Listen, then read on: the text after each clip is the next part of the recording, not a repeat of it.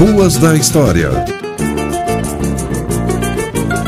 Um nome de rua lembra mais um personagem comum na nossa história: os coronéis. Gente rica e influente que formava a elite de Ponta Grossa no início dos anos 1900. Teodoro Rosas era um deles. Foi tropeiro, tornou-se pecuarista e agricultor. Sua história tem muito em comum com as de outros personagens lembrados nesta série, mas ele estava fora de alguns padrões da época.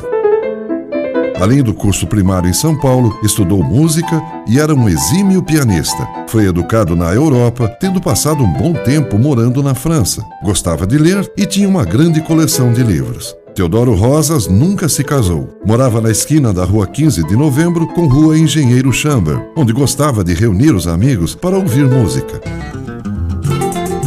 Por insistência dos amigos, entrou para a política e, em 1912, foi eleito prefeito de Ponta Grossa. Mandou buscar na Europa o material para a instalação da primeira rede de água e esgotos. O projeto foi elaborado pelos engenheiros Álvaro Souza Martins e Jacó Chamber. Em 1914, foi inaugurada a Caixa d'Água. Finalmente, Ponta Grossa, já com cerca de 15 mil habitantes, teria água encanada.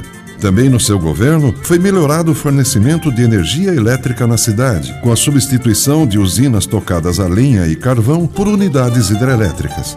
Um fato importante marcou o ano de 1912. Depois de cinco anos de construção, era inaugurada a Santa Casa de Misericórdia, iniciativa da Associação das Damas de Caridade, um grupo de senhoras da Sociedade de Ponta Grossa. O terreno foi doado pela Prefeitura. Os recursos para a construção vieram de doações particulares, da venda de bordados, leilões e quermesses.